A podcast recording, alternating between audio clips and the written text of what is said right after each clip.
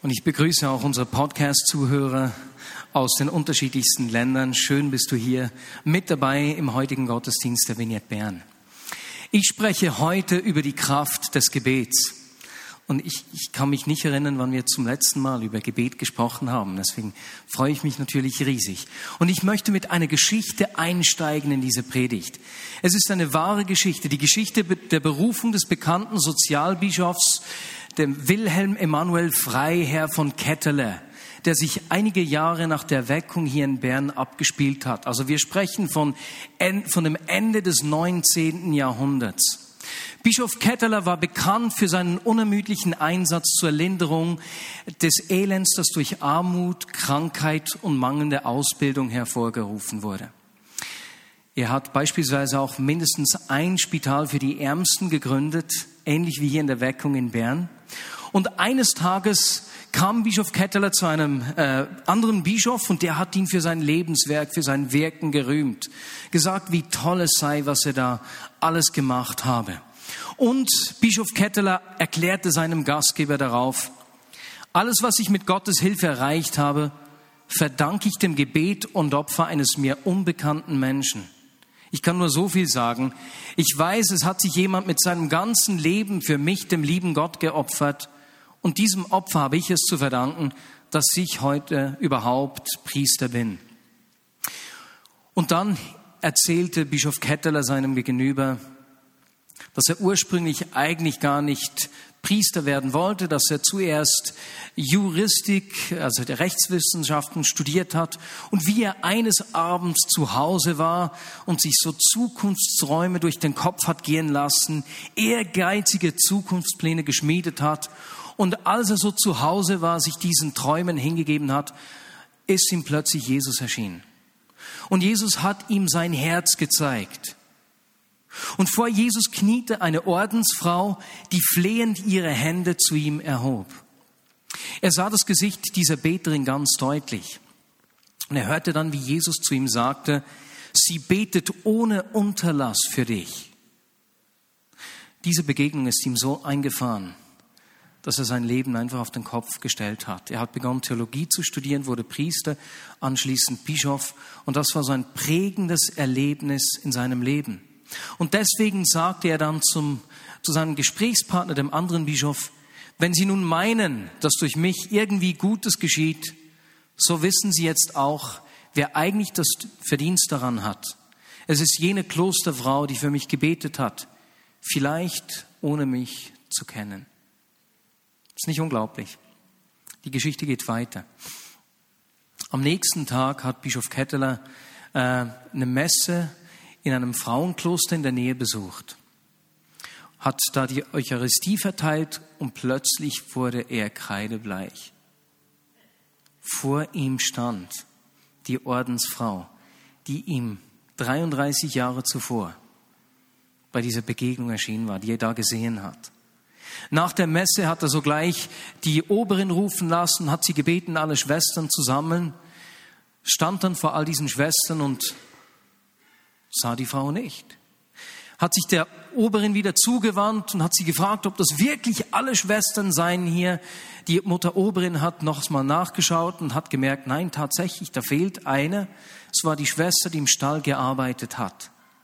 Und sie hat dann zu ihm gesagt, diese Schwester besorgt den Stall und zwar in so musterhaften Weise, dass sie in ihrem Eifer dann manchmal andere Dinge vergisst. Es versteht sich von selbst, dass Bischof Ketteler diese Frau treffen wollte. Er hat mit ihr gesprochen und es stellte sich heraus, dass sie ihn nicht kannte. Sie hat noch nie von ihm gehört, hat ihn nie gesehen. Sie hat einfach gesagt, dass sie all die Jahre bei der Arbeit, das waren etwa 20 Jahre, etwas weniger, jeden Tag für andere Menschen gebetet habe. Und sie erklärte ihm dann, in der Schule lehrte uns der Herr Pfarrer, das und wie man für seine Angehörigen beten und seine Verdienste aufopfern solle. Außerdem meinte er, solle man auch für andere, die in Gefahr sind, verloren zu gehen, viel beten. Da aber nur Gott wisse, wer das Gebet besonders braucht, so sei es das Beste, seine Verdienste dem heiligsten Herzen Jesu zur Verfügung zu stellen, damit sie demjenigen zugutekommen, für den seine Allwissenheit und Weisheit es für gut fände. Und so habe ich es dann auch gemacht. beinahe 20 Jahre gebetet. Jesus, du weißt, wem es zugute kommen soll. All meine Mühen segne du andere Menschen dafür. Und sie schloss, indem sie sagte, und ich habe immer gedacht, Gott werde die rechte Seele schon finden. Bischof Ketteler war richtig bewegt. Etwas kam ihm aber komisch vor. Die Frau sah so wahnsinnig jung aus. Hat sie dann gefragt, wie alt sie eigentlich sei. Sie sagte 33 Jahre. Er wurde wieder blass. Denn 33 Jahre zuvor hat er diese Begegnung gehabt. Hat er sie nach ihrem Geburtsdatum gefragt. Und es stellte sich heraus, dass sie an dem Tag geboren wurde, als er diese Begegnung mit Jesus hatte. Das ist nicht unglaublich. Und weißt du was, er hat die Frau dann gefragt, ob sie wisse, für wen sie betet. Sie sagt nein, ob sie es wissen wolle. Nee, es macht nichts aus. Ich bete und ich arbeite und ich stelle es einfach Jesus zur Verfügung. Er wird schon wissen. Bischof Ketteler hat ihr nicht gesagt, dass er es war. Aber durch das Gebet dieser Frau wurde nicht nur sein Leben verändert, sondern all die Menschen, die durch die Soziallehre, die da entwickelt wurde und die durch das Wirken von Bischof Ketteler gesegnet wurden, wurden eigentlich durch diese Ordensfrau berührt. Das ist nicht unglaublich. Unser Gebet hat eine unglaubliche Kraft. Das Problem ist nur, dass wir oftmals nicht wissen, was unser Gebet eigentlich für Auswirkungen hat, wie bei dieser Ordensschwester. Dein Gebet hat Kraft. Jesus war sich der Kraft des Gebets ebenso bewusst. Die vier Evangelien, vor allem das von Lukas, geben uns erstaunlich viele Angaben über das Gebetsleben von Jesus. An unglaublich vielen Orten wird davon erzählt. Wir sehen, dass Jesus in jeder Lebenslage betet.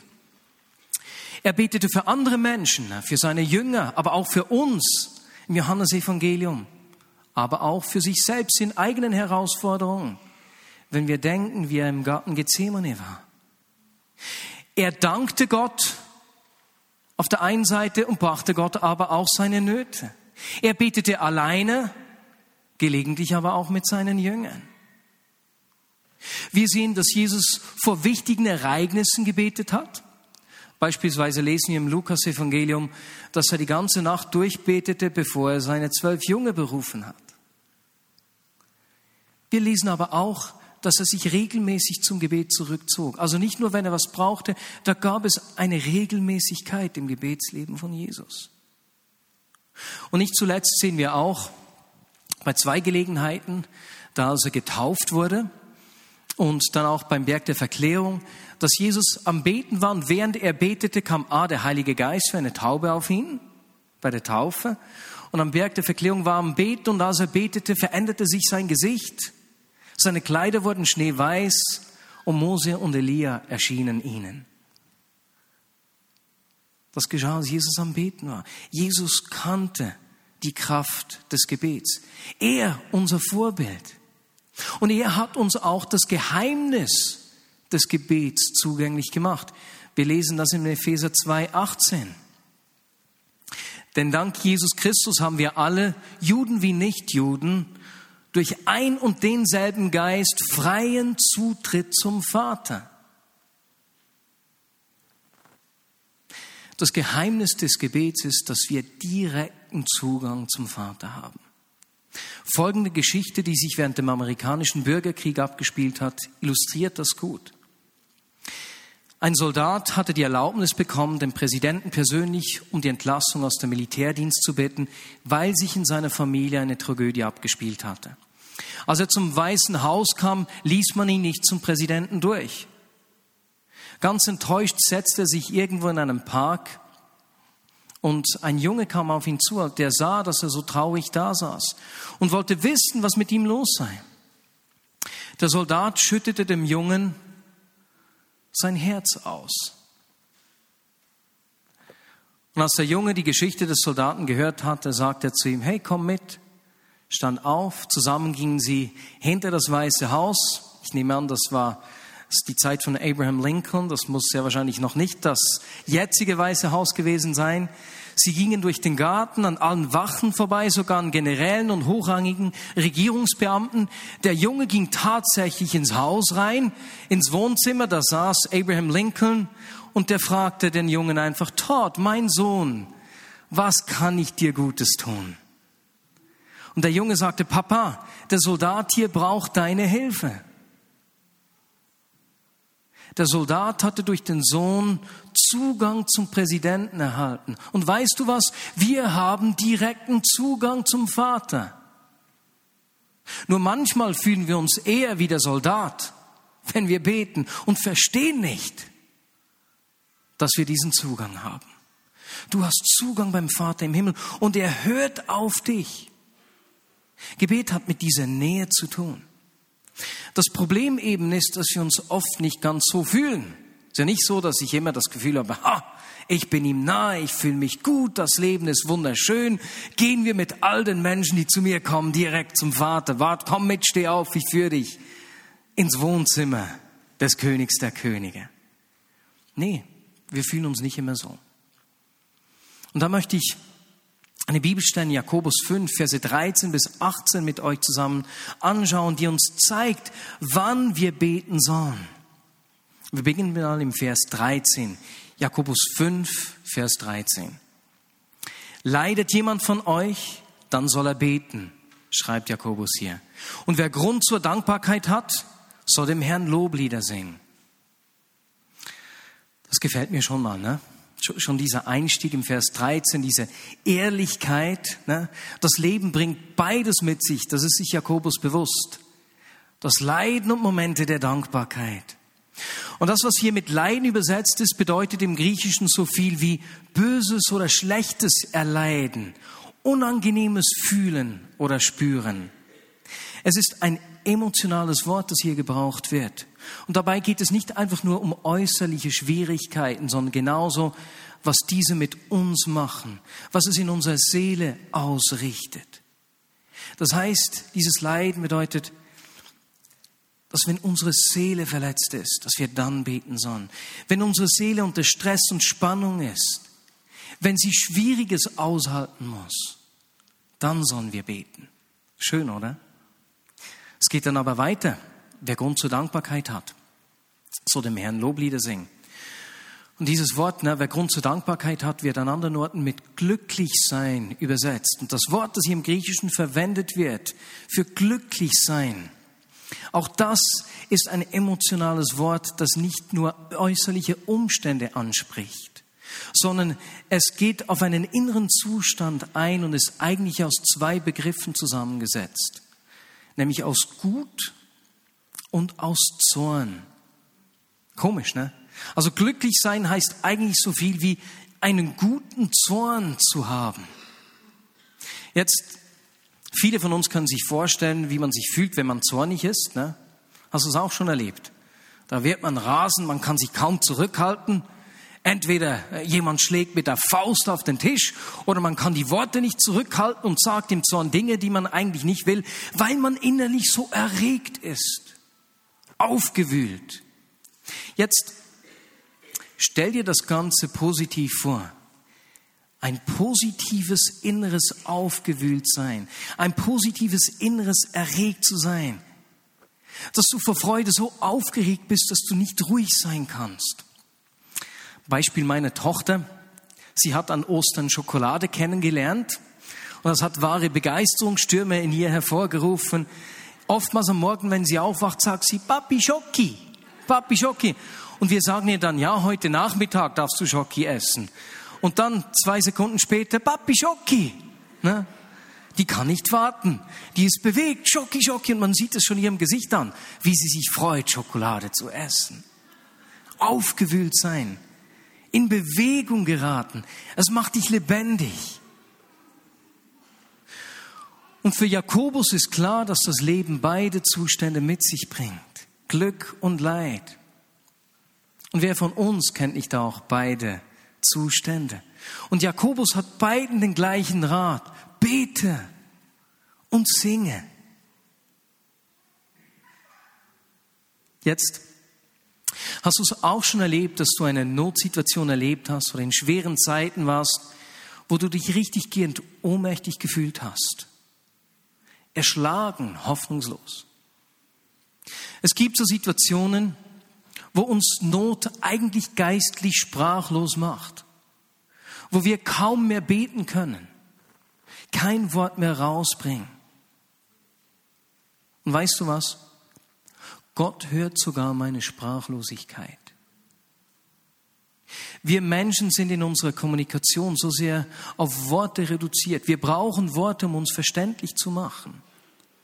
Aber Gott hört den Schrei deines Herzens. Gott zählt die Tränen, die unsere Worte ersticken. Wenn wir sprachlos sind, heißt es noch lange nicht, dass wir schweigen. Hast du das gehört? Wenn wir sprachlos sind, heißt es noch lange nicht, dass wir schweigen.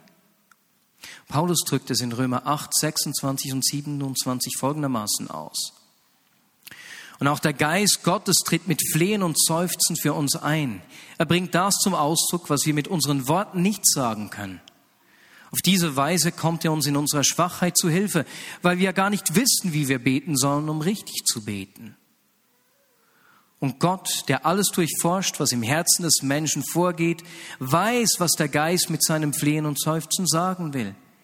Denn der Geist tritt für die, die zu Gott gehören, so ein, wie es vor Gott richtig ist. Gott hört nicht nur unsere Worte, er liest mein Herz und meine Gedanken.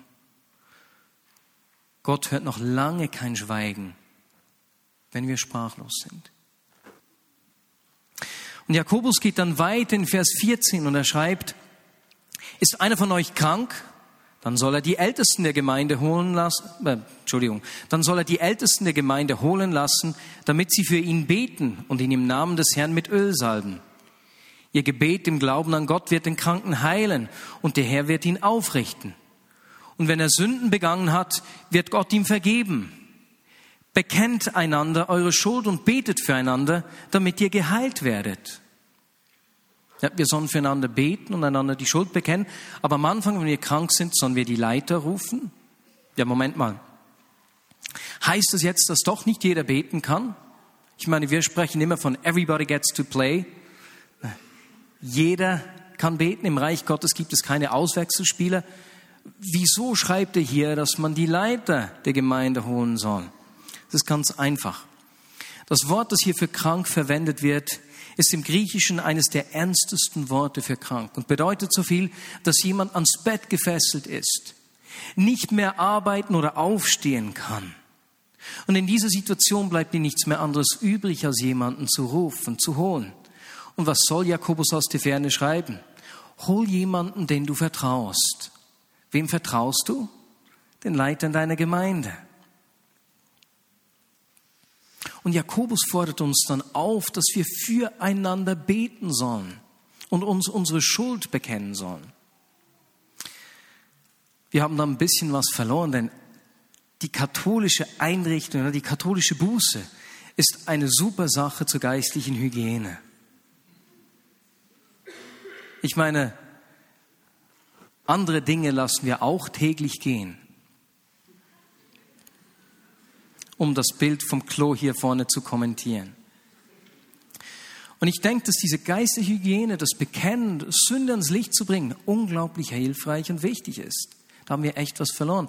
Ich stelle selbst sicher, dass ich regelmäßig meine Sünde, meine Gottferne bekenne, sei es mit engen Freunden, vor allem aber auch in Connect-Beziehungen. Denn Dinge, die ans Licht kommen, verlieren die Kraft. Wir, wir können es nicht zulassen, dass uns schlechtes Gewissen und Dinge fesseln und damit Kraft in unserem Leben gewinnen, nur weil wir es versäumen, Dinge ans Licht zu bringen. Sünde ist für uns ein Problem, für Jesus ist es keines. Denn den Weg, Sünde loszuwerden, hat er aufgemacht. Wir haben Zugang zum Vater. Das Kreuz ist der Ort, wo die Sünde hinkommt, nicht nur bevor du gläubig wirst, auch wenn du mit ihm lebst. Für die Entsorgung der Sünde hat er vorgesorgt. Er hat die Lösung aufgebracht. Sünden bekennen regelmäßig. Und dann schreibt er auch, dass wir füreinander beten sollen. Und ich möchte hier an dieser Stelle all den Menschen in der Vignette Bern danken, die als Fürbitterin oder Fürbitter tätig sind. Ich weiß von einigen Menschen, einigen Personen in der Vignette Bern, die oft und regelmäßig beten für die Gemeinde, für die Leitung, für Caro und mich, aber auch ganz generell für Menschen aus der Church. Und ähnlich wie bei dieser Ordensschwester sieht man das nicht, das spielt sich im Verborgenen ab. Und ich möchte dir einfach Danke sagen, dass du dein Herz, deine Gebete einsetzt und dadurch so vieles, das sichtbar ist, möglich machst. Vielen herzlichen Dank. Gebet hat unglaubliche Kraft. Füreinander beten. Das geschieht nicht nur in der Fürbitte alleine, das tun wir auch manchmal gemeinsam. Beispielsweise jeden Dienstagmorgen am Mitarbeitergebet, Mitarbeitergottesdienst im Büro. Da beten wir jede Woche für Menschen aus der Gemeinde, für Anliegen der Gesamtchurch, eben für einzelne Personen. Jemand hat uns Anliegen einer Unternehmung reingebracht, dann beten wir für diese Unternehmung. Ich habe eine Politikerin kennengelernt, die mich um Gebet gebeten hat. Deswegen beten wir diese Politikerin gemeinsam. Aber damit wir für dich beten können, müssen wir deine Anliegen auch kennen. Deswegen teile uns das mit. Gleichzeitig gibt es aber auch Gebetskreise, ein Krankenbesuchsteam und so weiter und so fort. Und dann natürlich am meisten Menschen beten mit dem Gebetsmail sind etwa 300 Personen, die monatlich das Gebetsmail der Vignette Bern erhalten und entweder alleine als Familie oder als Kleingruppe für diese Anliegen auch beten. Dazu haben wir 30 äh, Notfallbeter und ein SOS-Gebet im Halbacht Uhr Gottesdienst. Und da haben wir letztes Jahr für 22 konkrete Notfälle äh, gebetet, diese mitgetragen und durchgebetet. Dabei erleben wir immer wieder viele Gebetserhörungen. Und auch da, damit wir da für dich beten können, teile uns unbedingt deine Anliegen mit. Aber auch wenn du diese Gebetsmail noch nicht erhältst und du möchtest auch eine Person werden, die diese Dinge mitträgt, mitbetet, dann melde dich ebenfalls unter gebet at vineyard-bern.ch, man sieht es gleich eingeblendet, damit wir dir diese Gebetsmail auch schicken können. Denn wir wollen zusammenstehen. Tragt einander. Betet füreinander. Und dann bringt Jakobus den Propheten Elia ins Spiel. Im Vers 16. Das Gebet eines gerechten Menschen hat große Macht und kann viel bewirken. Elia war ein Mensch wie wir. Doch als er darum betete, dass kein Regen fallen sollte, regnete es dreieinhalb Jahre lang nicht auf der Erde. Dann betete er um Regen und es regnete vom Himmel. Das Gras wurde grün und die Erde brachte wieder Früchte hervor. Das möchte ich etwas näher anschauen, denn wörtlich heißt es hier, dass Elia ein Mensch mit den gleichen Gemütsempfindungen war wie wir, den gleichen Leidenschaften, dem gleichen Antrieb wie wir. Ein normaler Mensch wie du und ich, nicht ein Übermensch. Und doch hat Gott ihn so unglaublich äh, gebraucht. Was da in unserem Glauben und in unserem Beten vor sich geht, an Freude, Hoffnung, aber auch Zerrissenheit, genau das war auch für Elia so. Jetzt, wir haben gelesen, er hat gebetet, es hat wieder geregnet. Was geschieht danach? 1. Könige 19. Wir lesen da, wie Elia vor Isabel floh. Ne?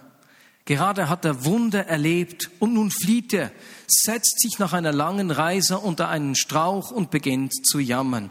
Ich will einfach nur noch sterben. Er war so niedergeschlagen. Und in diesen ersten zehn Versen des Kapitels werden alle möglichen inneren Gefühlsregungen und Gefühlszustände von Elia geschildert. Er fürchtete sich, er war einsam, er war verärgert, er fühlte sich schuldig, er war zornig und voller Sorge. Ist nicht interessant. Elia, ein Mensch wie du und ich. Jakobus hat sich gedacht, hm, wenn ich die Kraft des Gebets schildern soll, wen brauche ich da aus der Bibel? Welches Beispiel eines Gebetshelden, der viel bewirkt hat? Ja, genau dieser Elia. Wow, die Auswirkung seines Gebets ist unglaublich. Aber Elia war ein Mensch wie du und ich. Er rennt davon, Gott, mir stinkt's, ich habe genug, es ist ein Elend, dir nachzufolgen. Weißt du, was uns das sagt und was Jakobus uns hier sagt?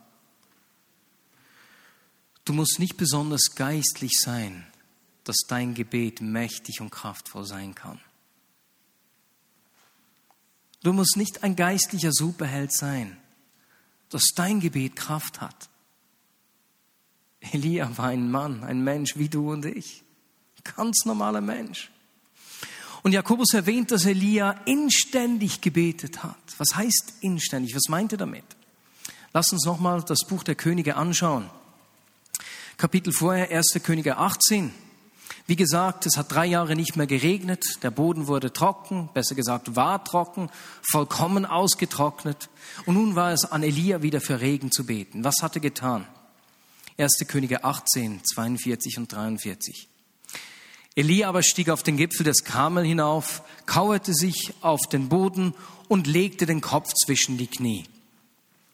Was hat er da gemacht? Geschlafen mit dem Kopf zwischen den Knie. Nee, der hat gebetet. Und dann lesen wir, wie er sich aufgerichtet hat und er sagte zu seinem Diener, geh und schau zum Meer hinaus. Der Diener ging, kam nach einer Weile zurück und sagte nichts. Da tut sich nichts. Was macht Elia? Kopf zwischen die Knie, beten, nach einer Weile wieder, hey Diener, geh, schau mal zum Meer raus, geschieht's was, tut sich da was? Der Diener kommt zurück, nichts. Und so geht das sechsmal. Sechsmal kommt dieser Diener zurück, da tut sich nichts. Elia betet wieder, sendet den Diener erneut, der kommt zurück und sagt, ich sehe eine klitzekleine Wolke am Horizont. Hm. Nichts Großes, einfach so eine kleine Wolke, kaum größer als die Hand eines Mannes. Das ist lustig, wie er das schildert, wie klein diese Wolke ist. Und dann lesen wir, wie im nächsten Augenblick der Himmel schwarz wurde vor Wolken, ein heftiger Wind aufkam und starken Regen brachte. Was ist das Geheimnis von Elia? Das Geheimnis von Elia war, dass er so lange gebetet hat, bis er etwas gesehen hat. Diese Wolke. Elia hat siebenmal gebetet. Und weißt du was? Er musste sechsmal schlechte Nachrichten über sich ergehen lassen. Sechsmal, nichts. Tut sich nichts. Ich bin mir nicht 100% sicher, aber die Wahrscheinlichkeit ist hoch, wenn ich mein Gebetsleben anschaue, dass ich früher aufgegeben hätte. Der bleibt dran. Der erträgt diese sechsmal. Er hat immer wieder gebetet. Genauso wie es auch Jesus seinen Jüngern gelehrt hat, als er ihnen durch ein Gleichnis gezeigt hat, wie wichtig es ist, dass wir beständig beten und nicht aufgeben. Oder wie es Paulus gesagt hat im 1. Thessalonicher 5,17, lasst euch durch nichts vom Gebet abbringen. Und dann beginnt es wieder zu regnen. Und das ganze Volk erlebt den Segen des Regens. Es grünt, es wächst, es gedeiht. Oder wie bei dieser Ordensschwester, die betet. Und nicht nur dieser Bischof Ketteler, sondern all die Menschen, all die Armen, die von ihm berührt wurden, durch sein Wirken Veränderungen erlebten, wurden eigentlich durch das Gebet dieser Schwester verändert. Unsere Gebete haben Kraft. Das Gebet eines gerechten Menschen hat große Macht und kann viel bewirken, hat Jakobus gesagt. Und genauso hat dein Gebet Kraft. Und manchmal sehen wir die Resultate, wie Elia nach dem siebten Gebet. Manchmal nicht, wie diese Ordensschwester ein Leben lang gebetet hat und nie wusste, was die Auswirkungen ihres Gebets war. Und das ist herausfordernd in der heutigen Zeit, in der wir so sehr auf Resultate, auf Sichtbares hinzielen, wo man schnelle Erfolge sehen muss. Dein Gebet hat Kraft, unvorstellbare Kraft. Und ich möchte diese Predigt mit einem, mit einem Ausspruch von Charles Spurgeon schließen und dann miteinander beten. Charles Spurgeon sagte, wann immer Gott beschließt, ein großes Werk zu tun, bringt er sein Volk zum Beten. Welches große Werk, für das du betest, will Gott gegenwärtig tun? Ich wünsche mir, dass Gott auf uns einen Geist des Gebets ausgießt und dass wir wie diese Ordensschwester unsere Gebete einfach zu Jesus schicken. Und damit diese Dinge vorbereiten, den Boden vorbereiten für das, was Jesus in der heutigen Zeit, in den kommenden Jahren tun möchte. Amen. Und Jesus, darum bitte ich dich. Ich bitte dich, dass du uns diesen, diese Kraft des Gebets richtig vor Augen führst. Und uns als Vignette Bern ins Gebet ziehst. Jesus, und ich gebe dir die Erlaubnis, mich zu erinnern, wenn ich unterwegs bin. Vielleicht, wenn ich schlafe, mich zu wecken, wenn du möchtest, dass ich für Dinge bete. Denn Jesus, ich will mich mit diesen Dingen eins machen, die du tun willst. Und ich will teilhaben von deinem Wirken in der heutigen Zeit. Brauche du mich, Herr. Amen. Und jetzt möchte ich, dass wir wieder mal aufstehen. Wir machen nicht eine Ministry Time, sondern wir werden gleich die Hand der Person links und rechts von uns nehmen und einfach so richtig fett für die Person links und rechts beten.